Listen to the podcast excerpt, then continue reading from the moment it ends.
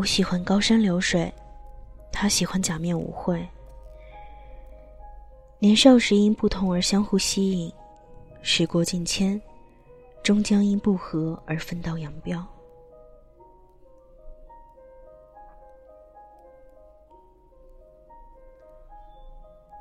修琴师刚到北京的时候，和他女朋友住在北五环破旧的小区的六楼，一室一厅的房子，墙壁斑驳，地板翘裂。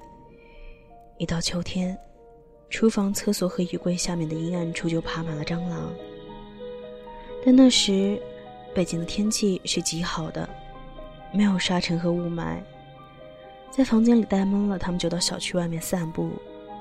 附近有一条河，河水虽算不上清澈，却也能养活鱼。有很多有信仰的人周末从很远的地方过来放生。修琴师的女朋友叫六六，和修琴师一样是成都人。他们结伴来的北京，又或者说，是修琴师陪六六来的北京。对于修琴师来说，这一趟北上，既是不顾一切的爱情，又是说走就走的旅行。六六学的专业是法语，要在北京、上海之类的城市更有前途一些。不像修琴师，有祖传的手艺就好，只要带着鱼胶、鹿角霜和生漆。在哪儿都能生活。来北京的时候，高铁还没有开通。修琴师买到了两张票，都是靠窗的硬座。虽然要坐三十多个小时，但因为两个人都是第一次出远门，新鲜感消除掉了不少的疲惫。乐乐的妈妈提前三天就开始准备各种糕点。临上车的前一天，还卤了一锅修琴师最爱吃的猪蹄。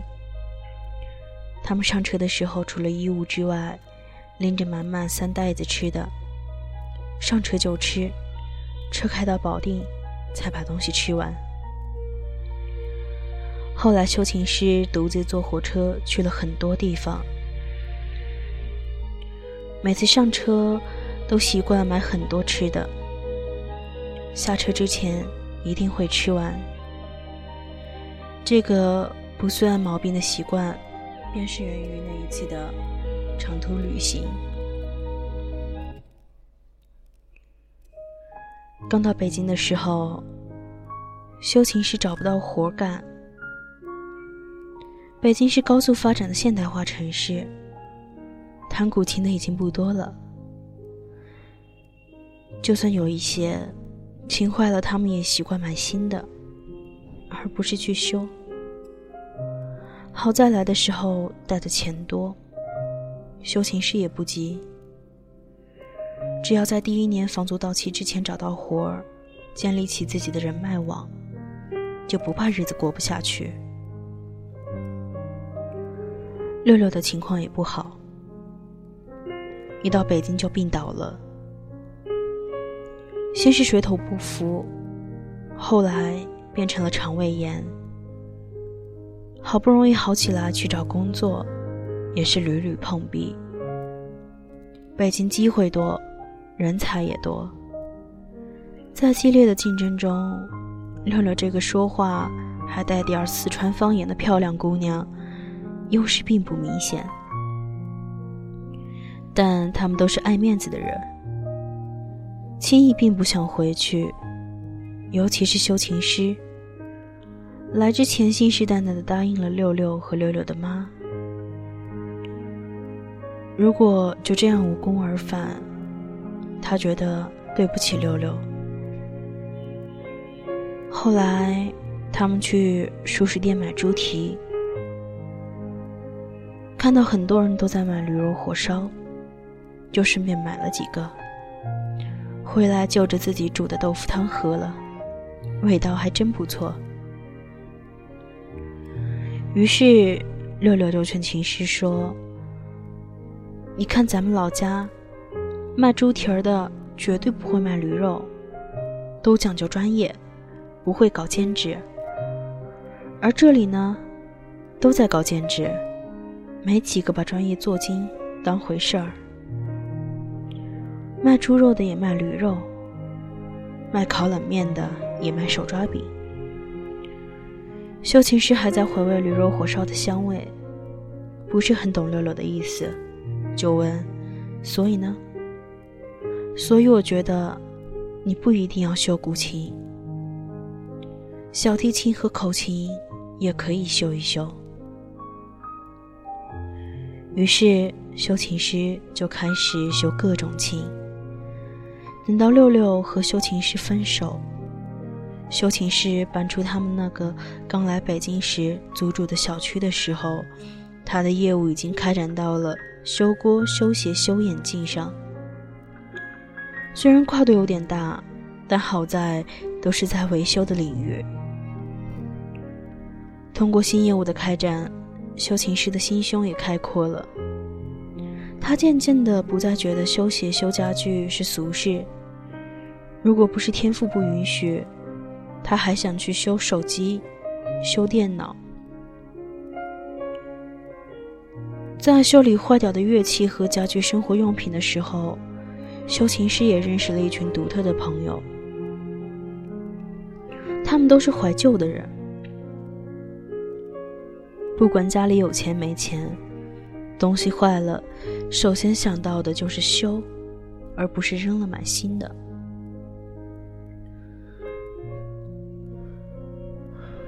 这群人对待感情也是一样的，和在乎的人在感情上出现了裂痕之后，他们首先要做的就是想尽一切办法修补裂痕，而不是眼睁睁的看着裂痕越来越大，然后。再找个合适的机会分手，换个新的人继续。和六六感情出现裂痕的时候，修琴师首先想到的也是修补，但他天生情商低，余娇、鹿角霜和生气也帮不上他的忙。六六化了大浓妆出门的时候，他只会嘱咐一句。早点回来，路上小心。却从来不敢硬拉着六六说：“咱们不去了。”在成都的时候，六六有六六的妈管着，心还没有那么野。而且在成都的时候，因为修琴师本领独特，人也老实长情，六六还是很喜欢他的。到了北京，见识到了大场面、大人物的六六，开始觉得自己的男朋友太不起眼。找了工作，有了自己的朋友圈子之后，六六从来不带着修琴师参加任何朋友聚会。修琴师也不在乎这个，他摸着一把古琴就能打发掉一天。六六不在的时光里。修琴师就把古琴当六六。六六在北京待了两年，终于腻味了。他想到更大的地方去，但不想带修琴师一起。六六眼里那个更大的地方在法国的东南部，一个具有文化城之称的叫里昂的地方。六六让修琴师在北京等他，并且和他一起瞒着六六的妈妈。修琴师答应了，还卖掉了随身携带了二十多年的祖传的那把古琴。他把卖琴的钱给六六做盘缠，因为那个地方太远了，去很远很远的地方一定要带足盘缠。这是六六的妈妈。在成都送他们上车时说的话。六六妈不在身边之后，琴师感觉自己快要变成了六六的妈妈。六六到了里昂后，经常打电话回来。最初，琴师非常期待六六的电话，在这个举目无亲的大城市里，能听到六六用方言跟他讲话，他会觉得格外的亲切，仿佛他们还在成都，还在相爱，还在那个懵懂无知的年纪里。修琴师租住的楼下有一个花坛。六六刚走的那段时间里，每想一次六六，修琴师就会在花坛里埋下一颗紫罗兰的种子，因为六六跟他说过，紫罗兰的花语是永恒的爱。修琴师希望花开时六六能回来，希望他做梦的时候，六六也在想他。在修琴师看来。他们的爱是一点一点从泥土里生根发芽长大的，尽管现在看上去蔫蔫的，不如市场上来路不明的鲜花好，但总有一天，六六还是会明白，知根知底的花才是最好的，会给他时间，让属于他们的花真正盛开。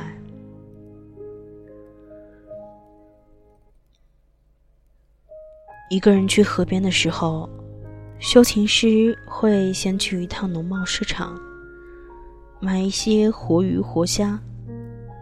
虽然他没有信仰，但是放生会带来好运这种说法，在六六走后对他来说是一种安慰。六六在电话里说，里昂有很多很多的河流，罗纳河和索恩河。更是穿城而过。修琴师希望自己放生的鱼能漂洋过海去法国，代替他去看看六六。修琴师知道六六刚到法国的时候过得不好，但他从没有劝过六六回来，最多只会含蓄地说：“六六妈那边她快瞒不住了。”六六才不管这些呢。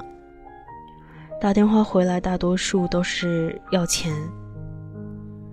修琴师非常期待六六的电话，但又不想六六过得不好，这就让他很矛盾。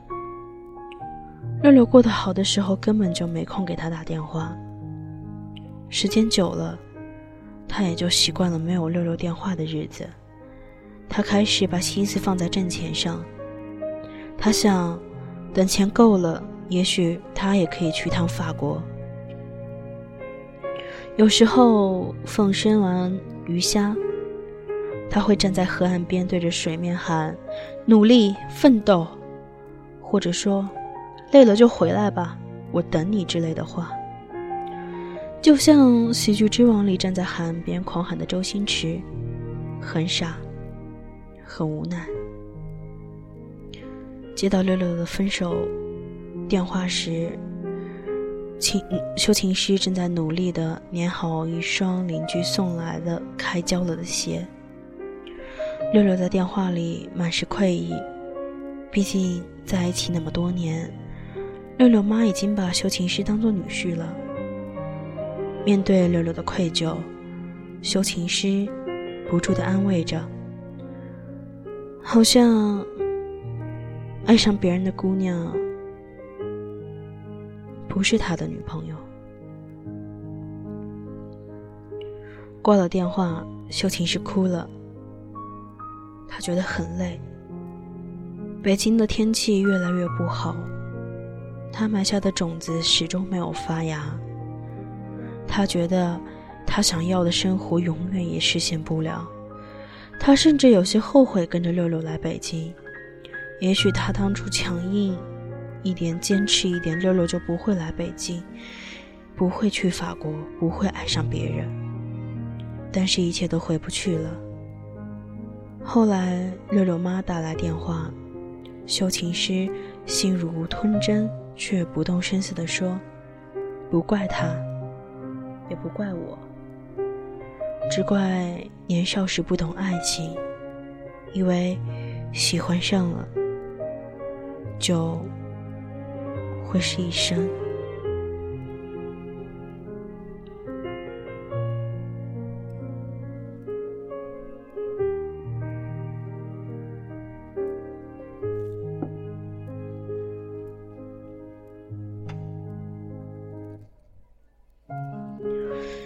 修琴师后来离开了北京，也没有回成都，东游西荡的去了很多地方，最后在绍兴停了下来。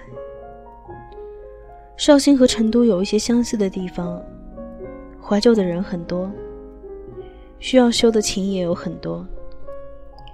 不过修琴师在这里停下来，不是为了琴。而是因为一个靠调琴为生的叫阿秀的姑娘。修琴师刚到绍兴的时候，和平常一样，先去了一些琴行。阿秀供职的地方就是一家琴行，有客人买琴的时候，他就负责帮客人把琴调好；没客人买琴的时候，他就负责弹琴招揽客人。修琴师被琴声吸引。驻足，然后叹息。阿秀的时针很长，原本是弹钢琴的天才，因为家境不好，一次意外弄伤了手指，没能及时治疗。再后来，阿秀以调琴为生，用力过度，手指渐渐僵硬，演绎的水平便泯然众生矣。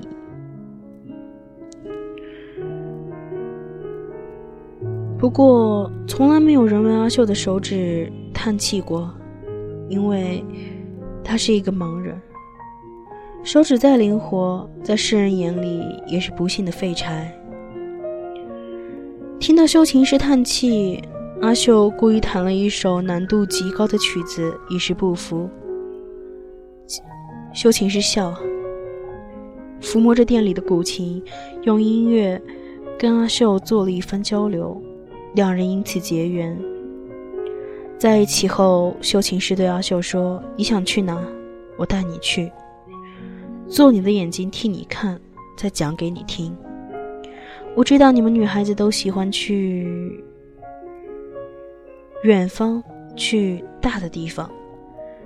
你虽然看不见，但到了远方，你可以听到不同的声音，闻到不同的味道。”阿秀说：“我不想去远方。”因为你身上就有远方的味道，我觉得远方的愁苦，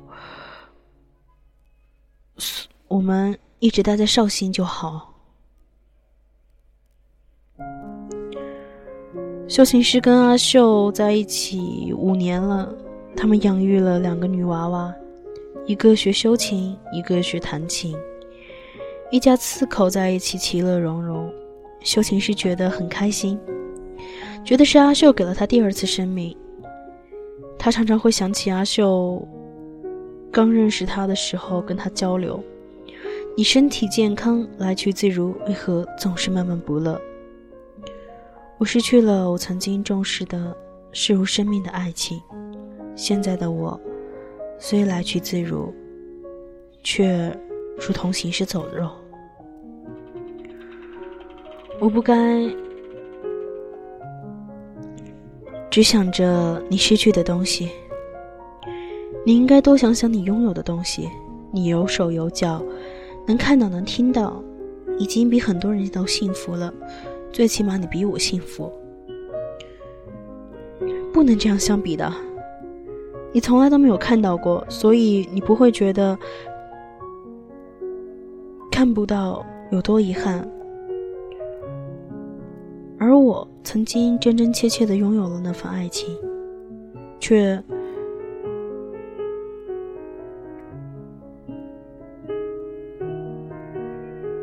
却从未得到，和得到后失去的感觉是不一样的。那你就歇一歇，听我给你弹一曲。阿秀不像其他人，没有跟琴师争论对错。甚至不提自己曾经失去灵活手指的事情，他只让他听琴，这样修琴师感到非常的温暖。他漂泊了那么久，早就累了，关于爱情他也早已放下，但他还是不愿意承认自己爱错了人。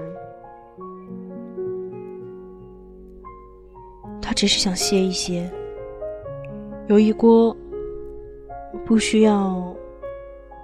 修鞋就可以吃到的猪蹄，有一个能听到琴声的被窝，这就足够了。他一个人爱得精疲力尽，失去自我，何必再去指责他？